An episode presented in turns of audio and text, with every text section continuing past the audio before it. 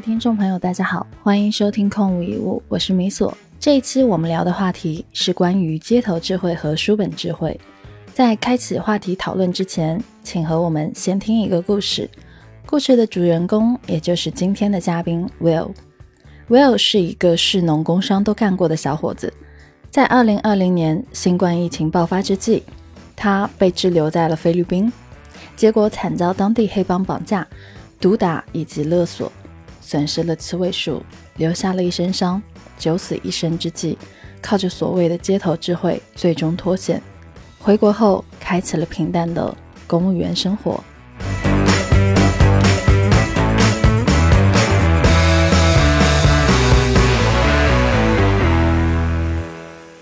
话说，二零二零年的时候，不是武汉爆了疫情吗？然后我这个人又不太听话，我就没有回家。然后正好躲过了武汉封城的那四个月嘛。然后我去哪儿呢？我当时东南亚像热门的西马泰呀、越南我都去过。很头疼的一个问题就是当地人英语说不好嘛，我就找一个英语说的最好的国家嘛。呃，菲律宾现在是就是美国承接了很大一部分美国 call center 的工作嘛，然后。口音应该比新加坡说的还好一些，然后风景也很好，去玩一直都没什么事情。我本来是一月底就回来了的，因为疫情的原因，就是回中国的票取消了，就留在那了，你知道吗？就被滞留了。被滞留了之后呢，就很尴尬。被滞留了之后，我那个时候还跟朋友开了个玩笑，我说我等辽宁号来接我了，跟战狼一样。但是感觉就是立了这个 flag，哎，然后在那就无所事事嘛。无所事事，然后就遇到一些 啊，这中国同胞了，就一来二去闲聊了两句，然后吃了个饭，就是慢慢的戒备心就放下来了。然后他们晚上说去吃个夜宵，吃完了之后说送你回去，我当时有点疲惫了，就脑子没反应过来，然后就说行行行，然后就开始了悲剧的故事了。上了那个车我就没下来了，然后开了两三个小时吧，过了马尼拉市了。啊，另外一些城市的郊区，然后后来发现完了，这次估计是要挂了。我天呐，因为他们当时已经开始恐吓我了嘛，要我把护照和手机交出来嘛，我就没有交。啊，就是他们上了车把我把我就放后面，然后他们就在前面睡觉了。然后这个车已经开出了这个城市，我发现不对，天呐，我都跟我住的地方完全不一样，我又得为后面的逃生要做准备了嘛。然后我就给我的朋友告诉了这个车的车牌号，把当地的一个地形、主要的地形、当地的一些政客啊、主要机构，我简单的了解了一下，为后面就是说服当地的菲律宾的保安做了一些准备。然后他们把我拖到一个荒郊野外之后呢，就是相当于被控制起来了。被控制起来了之后呢，我当时慌了一批啊，真的是感觉。很很头疼，就是骗我的人是中国人嘛，然后他们他们那个地方还有一些菲律宾人，实际上是持枪的保安，我就把他们忽悠了一通，啊，具体是怎么忽悠的，我现在都记得不是太清楚了。就是我因为在那已经待了一段时间了，当地人的一些宗教信仰啊，当地的一些基本情况，所以他们就感觉我对菲律宾很了很了解嘛，而且感觉还比较还有一定的身份地位。然后那几个人呢，恰巧又不会讲英语。所以说那几个保安就被我忽悠了一晚上，八个保安吧，我还记得是拿枪就是保护。从当天的晚上到第二天早上七点钟，我其实都是安全的。然后一直在这期间，一直向对外求助啊。但是你懂的，呃，就是当时其实犯了一个很大的错误。呃，当时保安守护我的时候，他问过我一个事，他说要不要我们叫一辆车把你送走。当时拉了一个群，我最好的几个朋友拉了一个群，我说他们说拿个车把我送走，我应不应该上车？然后我当时我的朋友说你不要上，然后也不要等警察等。哎，就是我当时如果直接走的话，我觉得现在回想应该有七八成的概率是 OK 的，是可以平安的逃离这个地方的。因为当时我把他们几个保安给忽悠住了，然后只要能控制司机的话就可以，可以走掉的。对，但是第二天其实的结果就是我几个朋友费了老鼻子的劲，然后跟取得联系，然后被骂了一顿。这个这个，大家如果是在一些治安不是特别好的海外地区的话，还是要靠自己，还是要靠自己，或者是靠一些当地的人会好一些。就是我觉得我当天晚上犯的最大的一个错误，就是我在那坐等了一晚一晚上，啊，虽然那一晚上没发生什么事，但是其实浪费了很多的机会。然后第二天挨了一晚上，七点钟，然后没有任何救援嘛，七点钟，然后他们大老板醒了，就把这几个保安给换掉了，几个新的保安直接就是手铐脚铐把我一铐，铐了之后往车里一扔，扔到一个更荒郊野外的地方。那就是一个比较惨痛的经历了，呃，大概两三个小时吧，有十几个人轮着打，就是你在电影里看到的那种刑讯逼供的那些场景啊，基本上十八般武艺全招呼了一遍。然后我现在就是身上还有那些伤痕呢，就是呵 呵打完了之后呢，然后就我当时就做了一个也很傻逼的事情，这个大家也可以注意一下，就是我我手机微信和支付宝绑了我很多银行卡啊，然后他们就一张银行卡一张银行卡的问。然后我还做了一个傻吧傻吧傻逼的事情，这里面有有好几个事情，就是啊，今年年初的时候，感觉这个股市行情不太好，我把股票卖了，然后提现到银行卡里去了。二月五号开盘吧，大盘跌了七个多点，啊，我还很庆幸自己逃了逃了一波顶，然后把现金都放银行卡里面了，导致就所有的银行卡也被洗了一通，洗了一通，然后他们还还开了一些小额金融贷款。洗干净之后呢，这个时候我还比较关键的，我北京，北京还有比较好的朋友，然后他联系到了当地的一些势力，掌握了一些情况，就说，呃，我北京的朋友呢找他们是可以找到的。那这个时候他们如果把我杀了是有成本的。简单讲的话就是说我的话，这个钱就给他们了，然后他们把我放了，放了之后我保证也不报警。虽然我有他们的信息，但是我至今就是没有报警，讲了一点江湖规矩。然后回来，大概笼统的故事就是这样。然后这里面大家听起来的话，应该会有一些呃不太理解的地方，可以提问，提问我再进行补充。我有很多的问号，然后米索先开始吧。嗯，我我真的是让我印象很深刻的是，有一个当地的那个这个黑帮的一个女的，好像也是又打了你，但是后来她给你包扎了。对，也很荒诞。对对。就是怎么说呢？就是就是我自己对这个事情的定义啊，就是这个人还是没有纯粹的特别黑或者特别好吧。他当时呢，他们那帮人呢，他是算是个唱红脸的。他跟我说：“你把护照交出来，然后把钱交出来，我们就就优待你，怎么样怎么样？反正我始终就是不妥协嘛。我跟他们僵持了一早上一晚上之后呢，我。”然后他们早上又对我发起了一波攻势的时候呢，我朝那个女的又跟我说了一遍，然后说要我妥协一下，然后我朝她冷笑了一下，你懂的，这个对她的自尊心的伤害就很大，你知道吧？他当时捶捶我的时候呢，就用脚踹我的时候呢，就一直在重复你在你笑啊，你笑啊，就是这样，那对他伤害其实蛮大的。他们做这一行的人本身就是，他们也是很多就是被骗来的嘛。压力很大，然后你这样给他耗了一晚上，给他的刺激其实蛮大的，所以说他他算是打的最凶的一个人之一了。然后他后来为什么给我包扎呢？就是后来他们放我走的时候，我也跟他们坦诚的讲明白了嘛，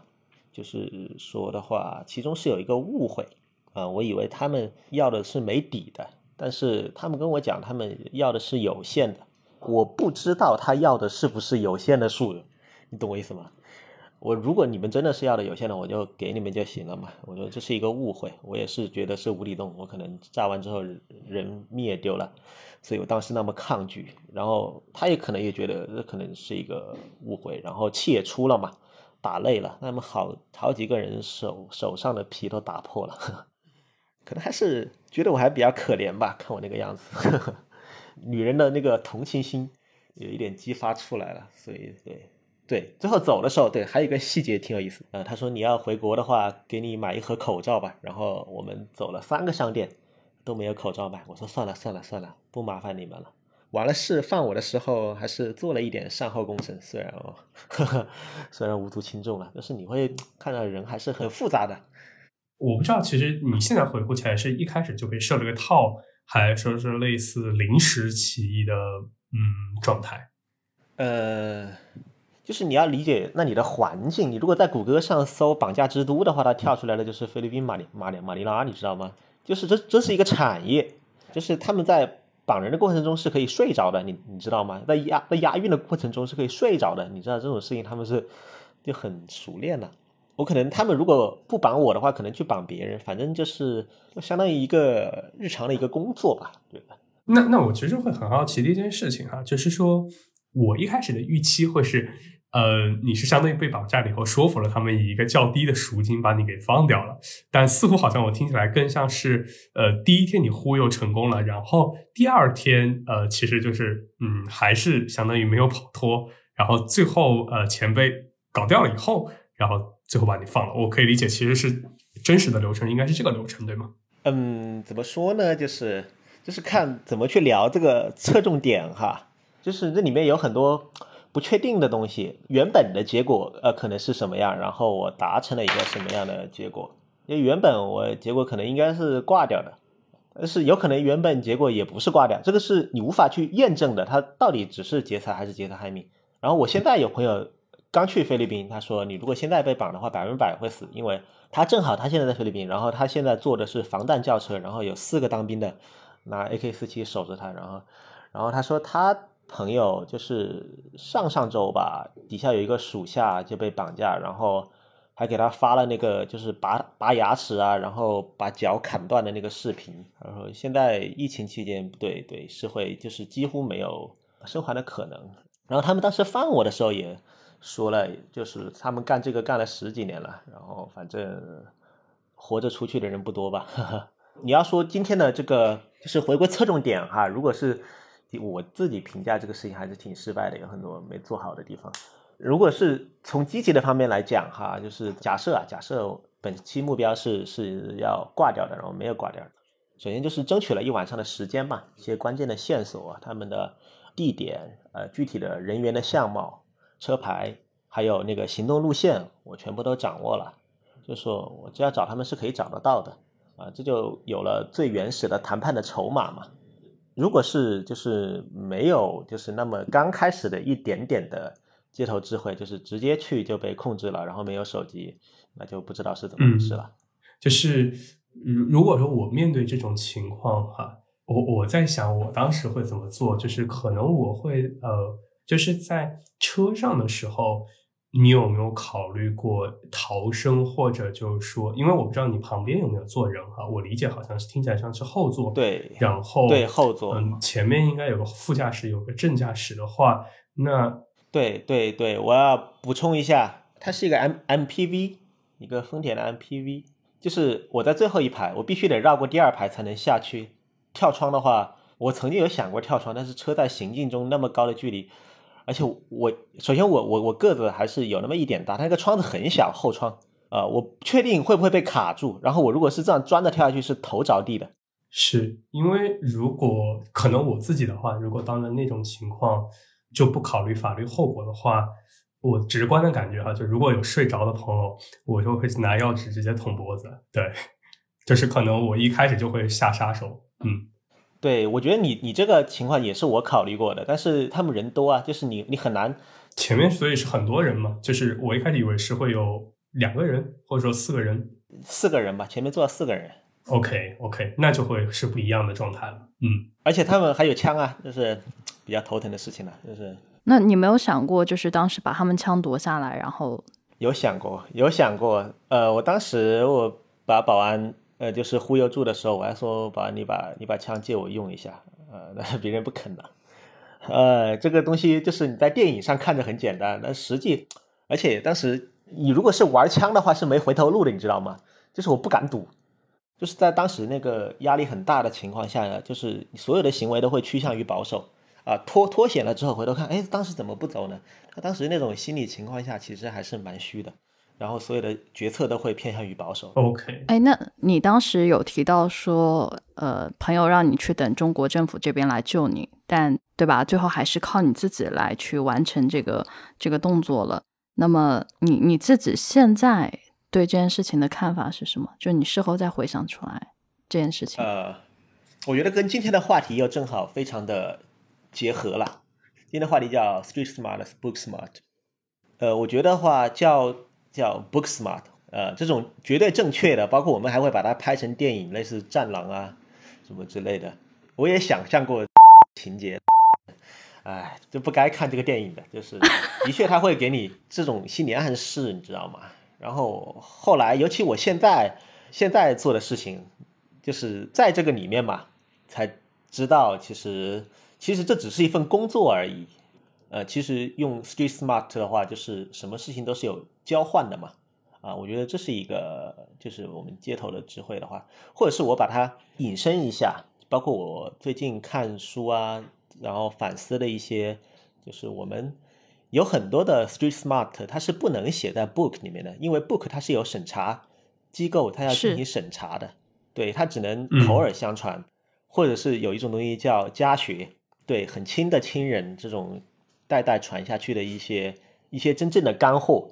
啊，而我们。平时受到的 book 里面通常讲的就是什么？你要你要为生民立命呐。而实际的情况的话，只能通过街头自己去体悟。其实我觉得以前有很多的 street smart 是写在书本里的啊，比如说古人的启蒙读物有一本叫《增广贤文》，我觉得这写的还可以啊。呃，比如说什么有钱道真语，无钱语不真，请君淡看言中酒，杯杯先敬有钱人。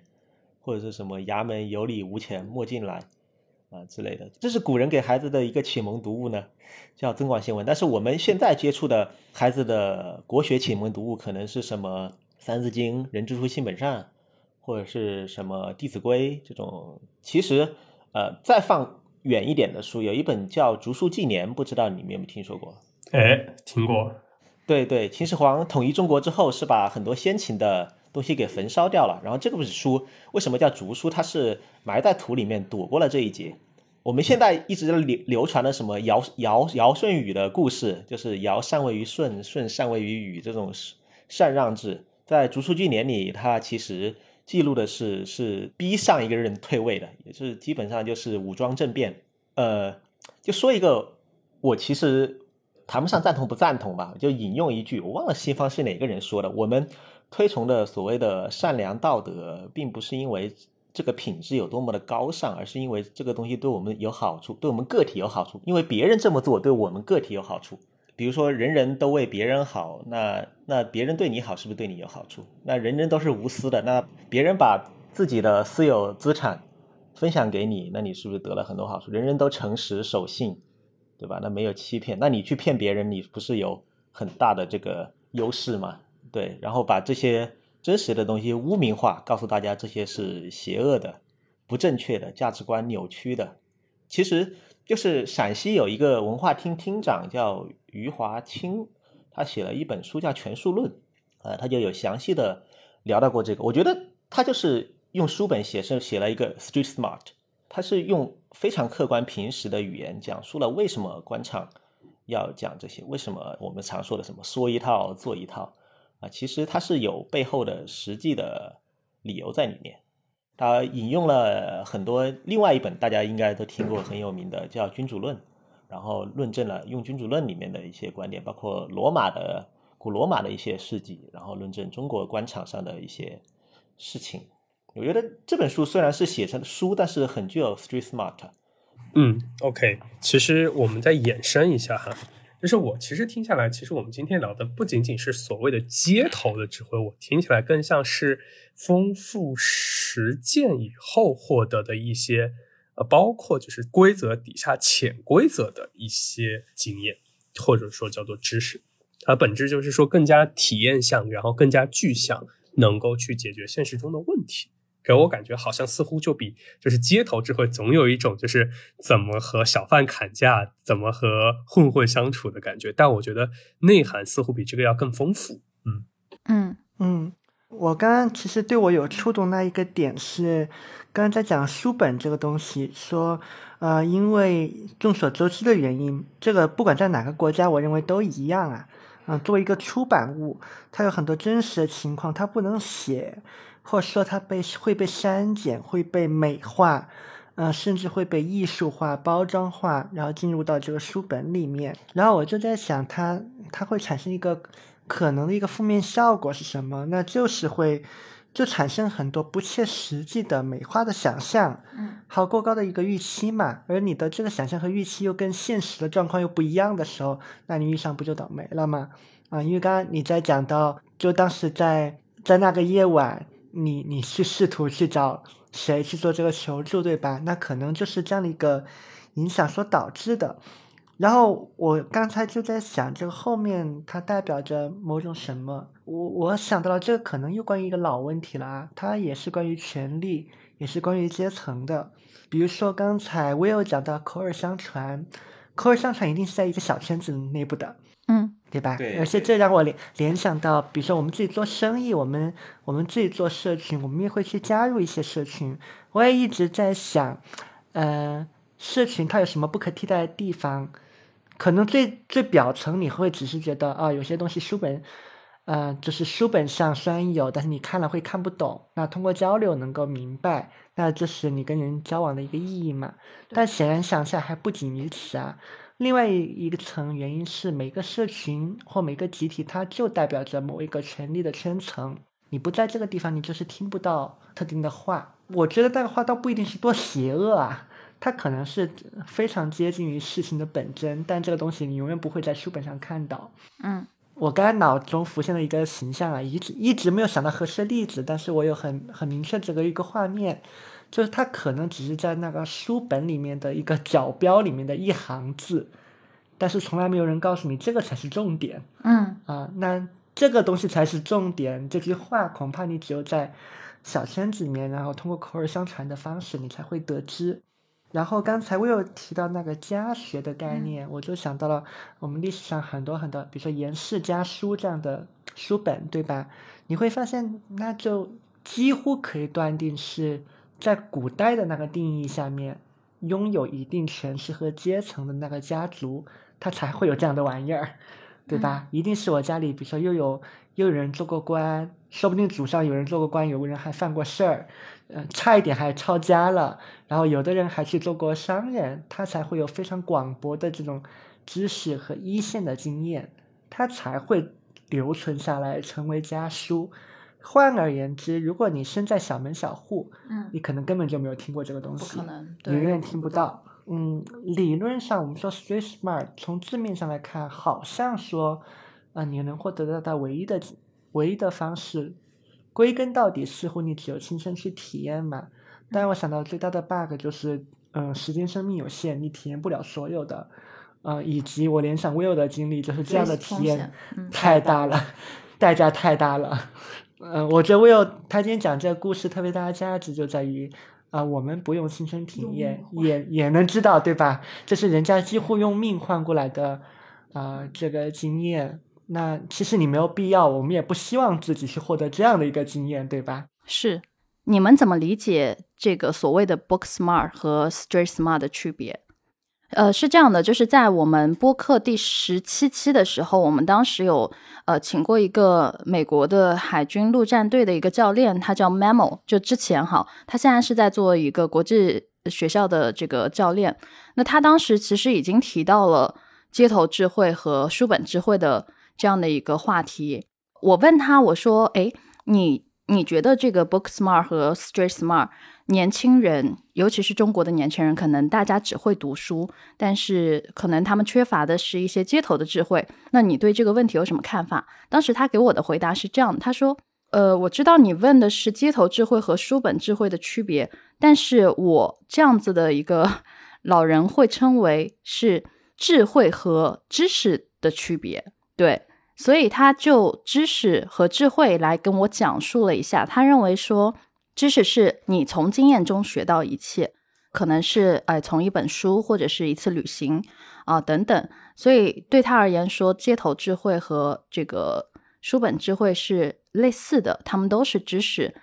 但是智慧是什么呢？智慧就是你知道怎么去运用这些知识。举个例子，他他说他在学经济学的时候，供给和需求对他来说是没有任何意义的，除非他用过它。而且如果他用对了，那么他就是在运用自己的智慧，并且他说智慧是会成长的，哪怕你每次失败，你的智慧也会跟着增长。所以后来，嗯，他提到说，就是有一个很重要的因素是，当智慧传递给年轻人的时候，它就是一种新的知识，而这个时候，年轻人会得到知识，并且加以应用，然后把知识转化为智慧。所以呢，之后他年轻人可能也会衰老，那么他就会把这些智慧分享给下一代的年轻人，然后如此循环。当时他给我的这个 诠释还蛮有意思的，就是就是并不是就着街头智慧和书本智慧单独的去区分这两者的差异，反而是把它转化成了知识和智慧的区别。那我不知道你们听完 Memo 的这个解释，在你们的视角里，你们有什么就是对于这个话题的分享？对，嗯，其实我的那个角度跟 Memo 一直都有一点点不太一样。嗯，Memo 他强调那个街头智慧的时候，可能更多讲的是那个智慧的部分，就 wisdom，对吧？但我的第一个反应，它是关于 reality 啊，它是关于现实。嗯呃，其实我们能够呃亲身体验到的，然后接受各种教育和自我教育，然后读书、听音频，然后跟人聊天，那这一部分在我看来其实都是 book smart 啊，就是你可以去捕捉到这个部分，然后你可以通过自身的努力修炼，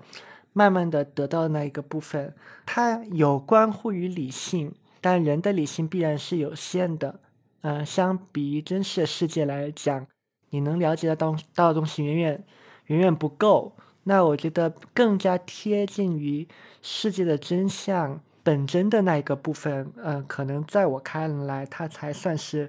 嗯、这个街头智慧啊，嗯、然后这个话题之所以呃，我感觉跟我有关联，源自于我在嗯、网络中还有现实中的很多观察。就刚才我跟米索还在聊，就是现在我们看到，当网络上在讨论一些社会事件的时候，或者在谈论一些文化作品的时候，大家会觉得，哇，这个东西毁三观，就怎么会有这样的人，这样的一个人类出现呢？很多人就不能理解。但真的，你看多一点，你就会觉得这才哪到哪啊，对吧？我们都觉得，呃，真的能够，呃，在网络上看到的，能够在影视作品里面看到东西，在我们看来都不算离奇，因为真的很多离奇的东西，其实在现实中都会存在，而且我们之所以会认为他们很奇怪，是因为我们自己的意识有限，我们只看到了一很少的一部分东西，然后我们只能够接受，呃，我们认为的那些符合逻辑的、符合常识和道理的一些东西嘛。但真实的社会不是这个样子，嗯，所以在我看来，嗯，像达里奥说的要，要学会直面现实，要直面真实的状况。或者说那个像鲁迅说的，对吧？我们要直面真实，直面惨淡的人生。嗯，我觉得没有那么容易。它不仅仅是一个态度的问题。首先，什么是现实？什么是真实？你要把握它，就已经不容易了。嗯，我就想到这一点。嗯，然后我这边也稍微补充一下，我我觉得知乎上有一个呃回答对这个呃街头智慧和书本智慧，呃，我觉得形容的很恰当哈。他说。书本遥远又安全，街道暗藏着危险。拥有书本智慧的人，往往是在安全的环境下去探寻更深的智慧啊，去接触一个更高的精神境界。但是，拥有街头智慧的人，他可以在不安全的环境下，不仅能够生存下来，而且还能站稳脚跟，谋取所需。呃，那么前者更实用，也更万用，对当事人可能更有利。呃，后者可能就是锦上添花的东西，它开启的这个条件更苛刻，对，所以嗯，哎，我不知道海晨和 Will 你们两个人对这个呃，就是书本智慧和这个街头智慧有什么自己的理解吗？就是想要补充或者怎么样？OK，呃，这个话题很有意思的点就是你这个问题想聊了很久了，嗯嗯，就是对，我观察到你已经不是一天两天想要聊这个话题了，OK，然后我会我会很感兴趣，你为什么会聊这个话题？我还会很感兴趣，小白对这个话题是怎么看的？因为就小白和我都是那种西南地区出来的人嘛，其实就是西南那边是有非常强的江湖气的。啊、就是小时候我时常感觉我生活在古惑仔的世界里，那种街头智慧或者书本智慧啊、我从小就能感觉到非常的呃明显。然后，而且小时候我我点燃的技能点，其实街头智慧点燃的很不足。嗯，这个时候其实我小时候吃了很多奇怪的亏哈。嗯嗯，就是从我自己的角度会认为，嗯，其实所谓的嗯，就是书本智慧的话，它其实是一个类似公式一样的东西。它是高度抽象化的，就是你某种程度上可以理解为就有点像 x 加 y 等于 z，但是它没有穷举出来所有的情况，因为它要做到足够简洁嘛，否则就是我不能写一个一万种情况下底下，那那就是农民工进城防骗指南，对吧？然后呢，这个时候它就一定会损失掉一部分非常体验化的信息。嗯，相当于它的优点就是它的解释力或者说包容度会更强，就它的问题就是说它的具象化相对差。嗯，这个时候就会造成，就是说，哎，在具体情况下人反而会僵，这就是我小时候会遇到的问题。然后呢，嗯，书本智慧它往往其实就是就是其实是在一些特定的场景底下被反复摩擦出来，但它其实嗯适用的场景是相对狭窄的，然后上限也会比较低。因为从小我家兄弟姐妹特别多嘛，所以是我能看到很明显的街头智慧和所谓书本智慧它的各自的优劣势和上下限的差异的。呃，我觉得这么多年把我摩擦的这两个东西，我最后意识到其实是一样的。我返回头来，就是我对米所好奇的点的是，其实是这件事情，在我这么多年我对米索的观察里面，其实有一件事情很很很觉得很有意思，就是。我成长的环境其实有一定的丛林性，所以我其实不是很愿意谈这个话题。嗯，就是米索，我会发现其实是，你举个例子，你可能在江浙沪是一个文明地区长大的，对，然后你可能会会对这个话题会很感兴趣，就有点像是什么呢？就是我不知道有一种很奇怪的印象，就有点像是类似在古惑仔地区出生的这种状态，从小长大的状态，我们就不太会去提怎么砍人，但是就是其他的地方就会把它当做一个都市传说去谈。嗯，因为那个可能就是我们的，就是所谓的每日生活。对，其实小白那边，因为因为重庆嘛，重庆其实那个江湖程度和我老家应该有差不多的状态，所以我不知道小白小时候有没有认知到这个点。因为其实小白，我记得之前有跟我提，就是在闲聊天的时候也会提到，哎，小时候他其实，在那个城市里面，其实还属于一个生活比较特殊的一个状态，就是在我看来，其实是有一个很好的保护墙，但我觉得。他的敏感程度应该是能感觉到那种，呃，那个城市本身的气质的，嗯，所以我就把这个问题直接抛出来了。嗯，我我倒是可以答一点啊，嗯，我觉得海城的这个观察或者说他对我的这个猜测是准确的啊，我觉得我是有这样的一个敏感度的，就客观来讲，从小到大生活应该还算是被保护的不错，就也没有遇到过什么大灾大难，那很多。呃特别重大的麻烦也并没有真实的发生在在我自己身上过，但是我确实会跟就大家认为跟这种 street smart 这种相关联的一些人，我其实有很多接触的啊，而而且这个似乎是我的跟我的性格有很大的很大的关系。就你们可以那么想，我就是那种会莫名其妙被各种流氓哥哥和流氓姐姐喜欢的，然后读书也还不错的小朋友，对吧？就怎么讲，就是读书很好，相对来说还不错，然后表现的很乖的人，很自然的你也会结识到啊同样类型的这种伙伴，然后也会受到老师的关注嘛。那当然你会跟这些 book smart 的人有很多的一个接触，这就是一个天然会发生的，就毫无疑问。但可能因为我的这个性格特质呢，就相当于我也不太会跟另外的人啊产生什么冲突。甚至有的时候还会蛮受他们喜欢的，啊，也会跟他们接触在一块儿。呃，我很早就有了这样的一个感觉啊，就这样的人，他们未必在我们的评价体系里面会被大家看好。嗯，首先老师肯定都说这些是个坏坏孩子，你们不要接触他们，对吧？嗯，但至少在我跟他们交往的过程中，我没有感觉到，我并没有感觉到不适感。或者说，我判断这个人是否值得我亲近还是危险，并不在于他身上的这个标签。那所以，在我这里，我看到的可能还是一些更多的是共性，而非他们的这个差异点。那那这是一方面啊。所以我很早就隐隐约约觉得，啊，其实本质上大家没有什么不同。那另外一面就是，好像通过他们，我会我会看到了很多在书本上会会没有的东西。啊，你就知道不是什么时候都讲道理都是有用的，而且绝大多数情况下都是没有道理和没有逻辑的，而且解决问题的办法也未必是讲道理，对吧？你要阻止一场争端，呃，办法并不是你过去晓之以情动之以理，而是先去拿个什么酒直接把对方干倒再说，对吧？或者是直接递烟，然后认怂，然后然后事情就开始以一种。呃你非常不能理解的逻辑，但它莫名其妙的就解决掉了的 这个方向去去行走啊、所以我我的我的一个感受就是这个样子的，就是底层大家并没有什么不同啊、但他们会有一些我们所缺少的生活经验。嗯，其实我呃，既然海晨你问到你，你其实额外帮我去回忆到了我小时候的这样的一个成长环境，的确哈，江南，我个人感觉我们那边没有太多的呃蛮夷文化，就是也是属于是是是保护的，嗯，没有任何地域歧视，就就大家没有没有没有，对，很温和嗯哈，比较温和。但是呢，学校还是会有几个刺头的。那个刺头就是你们可以理解为成绩很差，是老师眼中的那种坏学生。同时呢，他就又会通过一些，比如说打架啊，然后搞一些这个有的没的，来吸引更多人的注意。嗯，那这样的一些人是问题学生嘛？那那那时候因为我成绩比较好，然后我们班上就成绩很差的人，他就会盯上我，要抄作业。那他们至少还抄作业，嗯，对对，也是有存在哈。就是如果你非要说什么利益交换，那我告诉你，的确会有。是什么利益交换呢？就是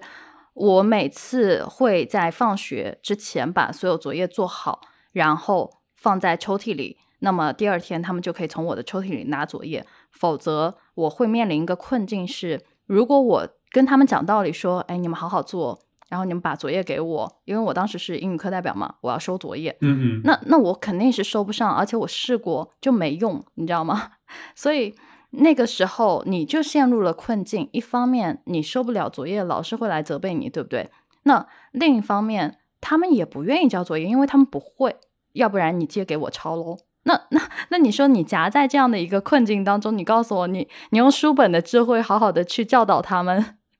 有用吗？而且你觉得你是谁？你凭什么可以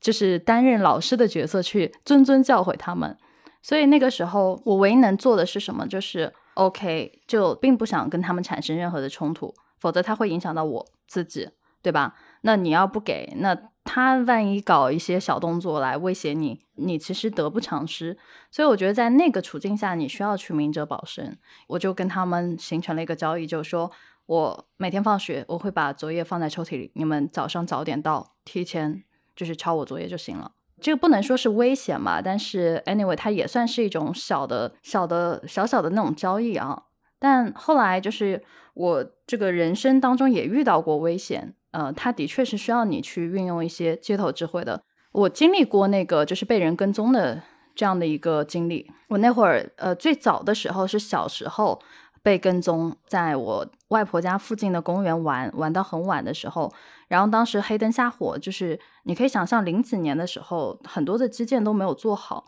所以我我当时在走的时候，我姐就跟我说，后面有人跟踪我们，你不要回头。但我我呢，就是属于那种你跟我说不要回头，我要回头看一眼的。我回头了，的确看到那个人也很蠢，就竟然穿着一身白衣服。那你黑色的这个夜幕，你的白衣服就很显眼。然后他躲在那个柱子后面，然后我就看到了，我很慌。然后我姐就带着我往人群，就我我们的步伐变很快，让往那个人群非常拥挤的地方钻。然后这是我小时候能想到的唯一一次被尾随经历。后来我去东京之后，也发生过同样的事情。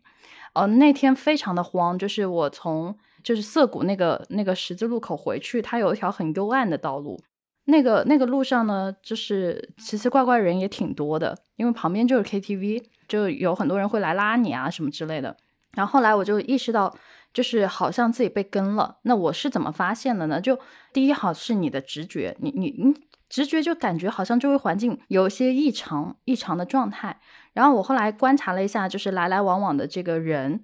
然后就有一个穿红色衣服的男的，真的就很诡异。而且我们的马路是隔着一条马路嘛，然后我就我就想到一个方法是测试哈，你怎么有没有被跟踪？就是在红绿灯的这样的一个状态下，你你走来回走，你走两圈，你就能发现有没有人跟你行为一样很诡异。比如说你过马路就正常过了，对吧？但你你就停下，你再等一个红绿灯，你再往回再过一次，你就看看有没有人，他要么就杵着不动，要么就跟着你走来走去，你大概就能识别你有没有危险了。然后后来我就发现那个人，我后来很慌，立刻掏出手机打电话，打电话给我朋友。然后打的时候，他跟我说：“你看一下周围有没有便利店。”然后我就看到一家罗森，大概就几十米，我就钻进去了。那个门口，我靠，就那个人他一直站在那个那个便利店的门口，就让我很惊慌。我我反正就一直就蹲着，然后后来和服务员去说说话，然后让他们帮我去看一下外面的情况。好，我蹲了半个小时，跟我说好像没什么问题了，我才敢出去。所以其实很多人他可能哈在自己国家他他不会有这样的一个安全意识，但是我可能是在别的国家养成了这种呃非常敏锐的这个对环境的洞察，这是安全的问题嘛，对吧？那我们再说一下，就是如果说哎你街头智慧它还有什么好处？那我觉得还有个好处就是它让我有了一个工作的机会。帮助我去找到了一个工作机会。那我我本科本来就是学新闻的嘛，那时候我们要去找报社啊什么之类的，呃电视台之类的，去问问他们有没有需要。而当时我我没有任何的亲戚有关系，我就没有办法去进到这些地方。我想了一下怎么办，就是反正他们记者这么多，多少都会有外出的人，这么来来往往的，而且。我自己就没有多想，就跟着他们当时那个外出拍摄的人，就进了那个电视台的大楼。然后到了大楼，我就随便按了一个电梯，当时就挑了一个自己熟悉的部门按，一个个敲门投简历，让他们问他们要不要实习生，就就这样子，我可以免费做。台里的人当然是不介意我多来一个人帮我打工。所以你这么去表态，其实他觉得，嗯，你专业也对口，你态度也也挺 OK，然后你还挺机智的，那我就要你喽。然后我就我就拿到机会了，对。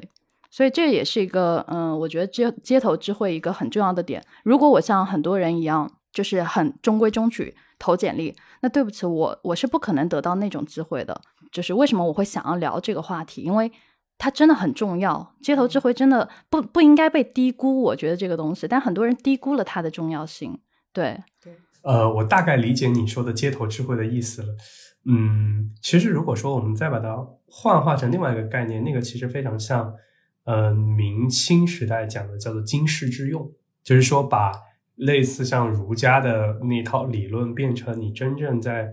嗯，对社会的了解，就是当年就会很提倡所谓经世致用之学，就是说你真的就是正儿八经就不能空谈义理，就是很多你可以理解王阳明之后，其实明末的时候，经常大家就会去谈性啊、心气啊，但结果就把大清入关了，就把大家都给干掉了。然后这个时候大家其实有反思，所以就会出现类似像你听过像类似顾炎武之类的人，他就会去正儿八经去考察当地的山川、官房这些很实际的东西。但是，其实我刚刚听下来，其实你想说的点就更像是在现实生活中间，呃，去取经。其实我自己会感觉到一件事情哈，我觉得 Will 等下可以去说的时候，我觉得会更有意思。就是我会发现，似乎我们的整个在聊天的时候，其实有一种非常潜在的文化取向，就是说，嗯，似乎大家会很追求，就是你作为一个读书人。你一定要类似，要么就是文武双全，或者就是能经世致用。然后大家对于纯的，就是我们指的，就是非常非常抽象化的学习，其实是有反感的。对，其实就有点像是百无一用是书生的那个感觉。其实，在我们今天在聊的时候，其实是我能够感觉到这个想法的那个胜出。嗯。哎，那 Will，我我好奇哈，就是你经历了这件事情之后，对你之后的职业的选择，还有一个人生的方向，有带去什么样的一个一个改变吗？或者是想法上、观念上的改变？其实，在那之后一个星期，我脑袋是空白的，就疼，你知道吧？就脑袋疼，然后空白的。然后后面的话，最大的改变就是睡觉睡得挺好的。呃，一九年的时候，我跟你在北京的时候见过面嘛，然后那个时候我各方面。各种际遇其实说好也不算太好吧，然后自己其实还是个比较拧巴的人吧。这个事情之后，其实很多事情就看得很开了，就没有没有什么特别不得了的。夸大一点说的话，叫向死而生吧，就是反正觉得 OK，反正人生就这样。嗯嗯，对，那那跟你之后的职业或者说会有什么样的一个嗯相关呢？对，嗯，打不过就加入吧，听不听得懂这个？嗯，就是你你你终将成为你自己曾经讨厌的样子。那你为什么会去做这样的选择啊？你不是之前在腾讯吗？因为我们没有技术嘛，就是没有技术去互联网公司，其实不是核心的岗位，其实发展是很有限的，还不如就是单纯的搞搞行政。哎，但是听说考公也没有那么容易，你是怎么就进入的？这当中有用到什么街头智慧吗？那没有，那那就那就是 book smart，呃，就是做这个事情就要非常具有 book smart，你要把 book smart 发挥到极致啊，嗯，因为考公面试的时候，他会他会有题专门就是考就是人民群众，然后接到举报什么对你不满意，你应该怎么处理什么之类的。我在这里我我非常推荐大家看一个英剧叫《士大臣》，Yes Minister，豆瓣九点八分的一个神剧。就是你做这种这种政府管理类的事情的话，啊，你你如果事情做太实了，反而会会有很多问题，跟经商完全完全不是一个概念。政府它不同的部门之间呢，它是有千丝万缕的联系，包括和人民群众期间。我今天还看到一个一个文章，他就写中国一百万亿的 GDP 里面有三十万亿属于叫对公消费。对公消费是什么意思呢？就是就有一个修修打印机的打印机还是什么机器的一个工程师嘛，他去一个政府部门检测啊，政府部门说我这个机器坏了，你帮我检测一下。然后他说检测一下，发现没什么问题。然后那个政府的人说你再检测一下，看有没有问题。说我这里还有我今年还有十万块钱的维修预算还没花掉，你再去看一下有什么问题。啊这个人才幡然醒悟，就是这样的一个故事。哎，这个给了我一个新的提示啊，是刚刚他有一个要点，他有一句话有有很影响到我，然后我觉得刚好跟他讲的这个小小的例子就呼应上了。他就说，呃，你真的经历了这些事情，你才知道，对有些人来讲，呃，你认为所谓很崇高的这个东西，对吧？嗯，在别人眼中也不过就是一份工作而已。嗯啊，因为你像人人家的这个。也面临着某种挑战，对吧？因为预算花不完是严重的事情，但是他也没有想着说啊，我们以一个更加积极的心态找到新的地方，对吧？把钱用在刀刃上，那那其实是一种读书人非常理想的一个想法，或者是说，嗯，所谓有追求的人会这么来要求自己，但其实真实的状况是别人，而且很多人他不会这么来要求自己。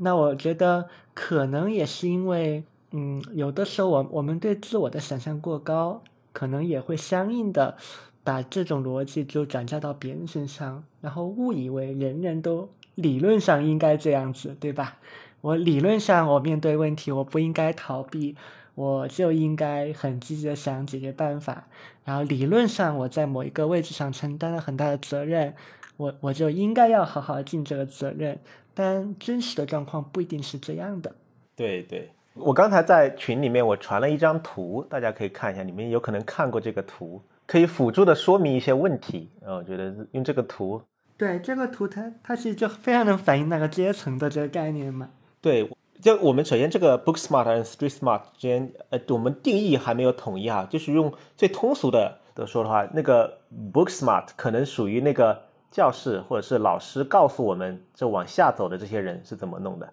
啊，street smart 可能是。可能是这些教室往上的人统治教室的一些方法。嗯嗯，这个划分有点意思。对，我还记得我跟米索在老书虫的时候，我们还聊过一个，是《权力的游戏》里面一个话题，就说一个屋子有四个人嘛，一个教室，一个国王，还有一个顶级的富商，还有一个士兵，然后前面这三个人就要士兵杀掉其其余的两个人，问结果是什么？或者就是说，谁是最有权力的人，对吗？对，是拥有王权的人呢，还是拥有教权的人，还是拥有财富的人呢？这个没有一个统一的答案，它取决于人们愿意相信什么。所以说，我们得到的那个 book smart 可能是别人让我们相信的东西，然后我们现在定义这个 street smart 可能是更多的是让我们自身受益的一些东西，book smart 可能是那个让你知道这个信息的人受益的东西。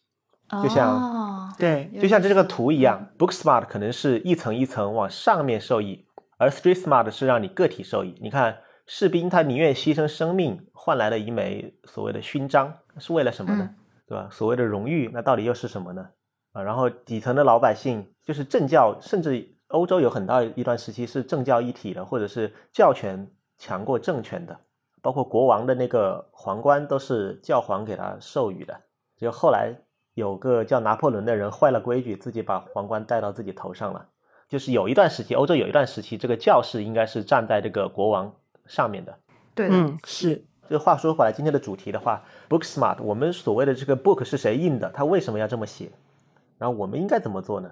嗯，然后我又给了我一个启发呀，因为他刚刚说到那个竹书纪年的时候，然后我也想到，嗯，如果你看了他的话，你顿时就会，如果你有倾向于相信那个里面写的内容的话，你就会觉得、很很多那个其他传记，你就觉得就崩坏了嘛，你就觉得你之前就读读历史就读了一个寂寞，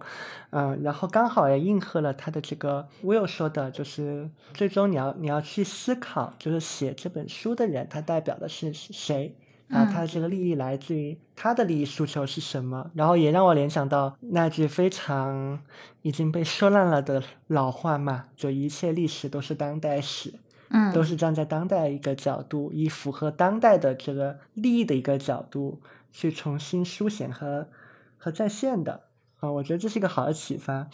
然后刚才还有一个启发是我看这个图的时候想到的，这个图它是反例嗯权力的关系嘛。我记得前段时间我还在跟朋友在讨论，嗯，现在因为技术进步的关系，其实人以不同的方式获得各种权利的途径其实变多了。就比如说现在你在互联网上，如果你精通，比如说做内容，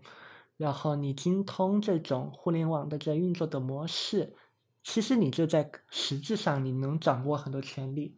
对不对？你能吸引到很多相信你的人，然后愿意为你买单的人，然后愿意就是就几乎是无条件的相信你的人，其实你是可以做到的。那对于这波人来讲，其实他们也拥有了权利。那他们所表达的很多内容，也许未必能够写成出版物，但是它可以以别的方式在流通。那问题又来了，就他们的东西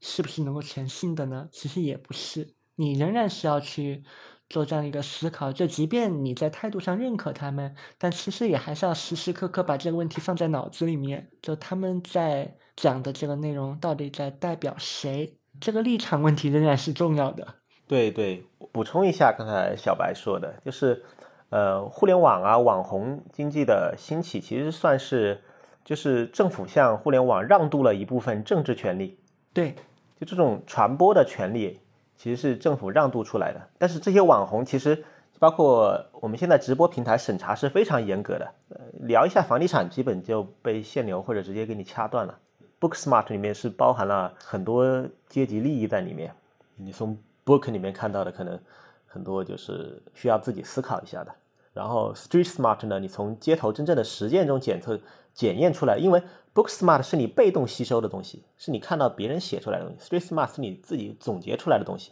更是一手的或者是更质朴的，所以说它可能更实用一些。但其实其实是有很多 Street Smart，甚至我觉得叫 Street 这个词可能不太合适了，就是更多干货的东西是可以写在书里面，但是它就是过不了，它就是不能让大家看到。我我现在听到这里，我我更宁愿叫它叫 reality smart。或那另外一个就是 i i ideal smart，嗯我我仔细想想，如果书本我姑且我们把分两类好了，一类叫纪实嘛，就它没有在分析，它只在记录事实。但如我们所说，因为各种各样的一个原因，那计时者他会选择性的去做一些记录。嗯，对所以说其实其实它也不是真正意义上的纪实啊，它只是一种事实的一个再现嘛。那因为是人做的，那每个人再现出来的版本都会都会略有不同，但它好歹也还算是比较接近于真实的嗯一种形态了。那另外一种，其实在我看来更多是抽象，对吧？我去我去做了很多抽象和凝练，对，就类似于。比如说，我们相信人是美好的，对吧？嗯但可能如果严格的来表达，我也许那句话就变成了在什么什么样的一个情况下，大部分情况下，什么什么样的人，他们对你在哪些哪些方面会呈现出什么什么程度的友好，对吧？但你当这么讲的时候，知识很难被传播，对，也很难被应用，所以他不得不去做很多简化，就是砍掉很多细节。那确实有生活经验，然后比较有智慧，嗯，比较有演绎能力的人，他会他会知道在这里面还原出很多细节来。但如果你只是看到那一句话，就是人都是善良的，嗯，那你做事情会遇到大麻烦的。对，就是我觉得小白说的这个概念会很好，我觉得是比街头智慧更精准的一个表达，就是大概就是我今天其实一开始想去问的那个问题。嗯，我觉得它其实是一个更像是还原世界的具象化的那个真相。就是我觉得书本也是很有意义的，就否则你想想，就是说没有这个抽象化。嗯，拉拉杂杂写个两百万字，然后但其实其实只用两句话就能讲完的事儿，其实也没有人任何人能接受。嗯，Will，你有什么还想补充的吗？呃，稍微补充一点的话，就是其实有很多 street smart 也是寓于书中的，但是但是它不是通过史书的形式来写出来，它是通过小说的形式啊。我觉得小说里，包括我前两天我跟 Miso 说，我觉得《水浒传》里面就有很多 street smart。给你看了就是别人解读的，我不知道你有没有看，就是有里面有很多很多我觉得非常干货的东西。那这个东西你又不能写在史书里面，因为史书对应的是真实的人嘛。一句半开玩笑的话，我觉得写的说的还蛮真实，就是史书里面除了名字，其他都是假的；然后小说里面除了名字，其他都是真的。是京剧。对，小说里面它因为它不涉及到具体的人和事，它能够更真实的表达。然后那种很高明的作者，像施耐庵、那吴承恩这种，小孩子也可以看，看的是打打杀杀、妖魔鬼怪，这些打打杀杀、妖魔鬼怪的东西能够帮助他过审。然后，嗯，真正的有段位的人呢，你又能看到里面的政治权谋啊，或者是我们说的人情世故啊，非常 street smart，就是你生活中无处不在运用到的。所以我觉得这个所谓 smart 就是很难用 book or street 去区分，它是它是它是可以互相穿插的。有的时候那口头表达的也不一定，其实没有书里面那么好。我觉得《水浒传》这本书就写的非常好，包括像米索问我，那不看权谋不应该看三国吗？我说我在三国里面就是个什么步兵乙啊、工兵甲什么之类的。《水浒传》讲的更多的是底层老百姓的生活，里面有里面有大量的大量的人物细节描写。就就类似 book smart，嗯，所谓的 book smart，我觉得可能会有一个点，就是可能这里有一百本书，其实有三十本书是给统治者看的，三十本书其实是给呃普通人去看的。这个时候大家很容易就是从小学的，就是呃学的其实是一套和自己其实实际状态完全不一样的那个书，就有点像就是你本身是个开坦克的，结果就是你看的全是怎么开飞机，对，就是相当于那个书学错了，但那个不真的不能赖书啊，嗯。就是我觉得最好的状态是他能够知道，呃，无论是他的这个 reality，还是包括他的书，他知道这个东西是适合他现在的生活的场景的。我觉得这件事情是特别特别重要的。就像一只小动物，在他擅长的，举个例子，树林里面生活，他可能又得去学习在树林里如何生存，就是他每天自己去捕猎，但他晚上也可以自己去看书，就是前。呃，之前的这些小动物总结出来的经验，它其实能够很大程度上延伸它自己的广度，就是因为一只小动物的寿命永远是有限的，它其实可以去看更多的东西来去获得。就像就像我自己在读历史的时候，我就会其实也不会去尝试去傻读。我觉得历史上有很很重要的一点，就是过去大概几千年的历史，人把人能犯的错基本上都已经犯了一遍了。其实就是说，包括我自己在做投资或者说之类的，我自己去看的时候，其实我就会发现，我可以把我很多的错误，就真的是在书里面就找到了答案。就我最近不是在理财务的东西嘛，我对财务的理解真的就是，呃，可能会比就是哎懵懵懂懂学会计会深，那是因为我真的翻过坑。但是我就会在想，如果但凡我早点看书。啊，当然，如果书能把这个东西切换到我那个具体场景会更好哈，我就不至于去犯很多就是在你看来就是傻的冒泡的坑。嗯，对。不过刚才我联想到一个点啊，就是刚刚才 Will 说，呃，小说其实很值得读这个这个事情，呃，让我联想到，嗯，虽然我们现在都在讲知识平权，而且。互联网其实某种意义上来讲，虽然做的不尽人意啊，但是但凡你有一点搜索的这个能力，呃，信息品权还是算可以的。但我会发现，似乎还有一个问题是叫。它也是关乎一个权利的，就是刚才 Will 说的那句话，就是你是带着一个什么样的一个心态去看这本小说，可能缺少一个人的这个提点。当你《水浒传》然后《红楼梦》大家都搜得到的时候，但不同人看到就是不一样的东西。是的。那也许刚刚 Will 告诉我，如果你要了解底层人民实际的状况，你一个人看《水浒传》，那会让我产生一个新的角度和全新的打开它的方式。然后我联想到那个 B 站上有个 UP 主啊，叫女王泡面，然后他就在解读那个《红楼梦》，不过他解读是那鬼友版的《红楼梦》，他的那个角度就你可以不信，但是会觉得很有意思。他是把《红楼梦》当成一部影射那个明清史的一部史书去讲的，所以里面的每一个人物他都有现实的这个对应。呃，有很多人去说这个鬼友本是假的，或者怎么。样更多是觉得就在剧情上匪夷所思，对吧？比如说以前的那个鬼友本里面的剧情可能是，呃，林黛玉她后面她不是生病死的，她可能是那个在家里面独自抵带领嘉宾，然后抵抗外敌，最后都不行了才上吊死的。然后大家就会在这个层面上就觉得非常的诡异，非常的匪夷所思。但如果你带入历史的角度，你又会觉得。啊，是合理的，而且好像至少在那一个解释系统里面，你就能够理解为什么《红楼梦》在当时会被禁，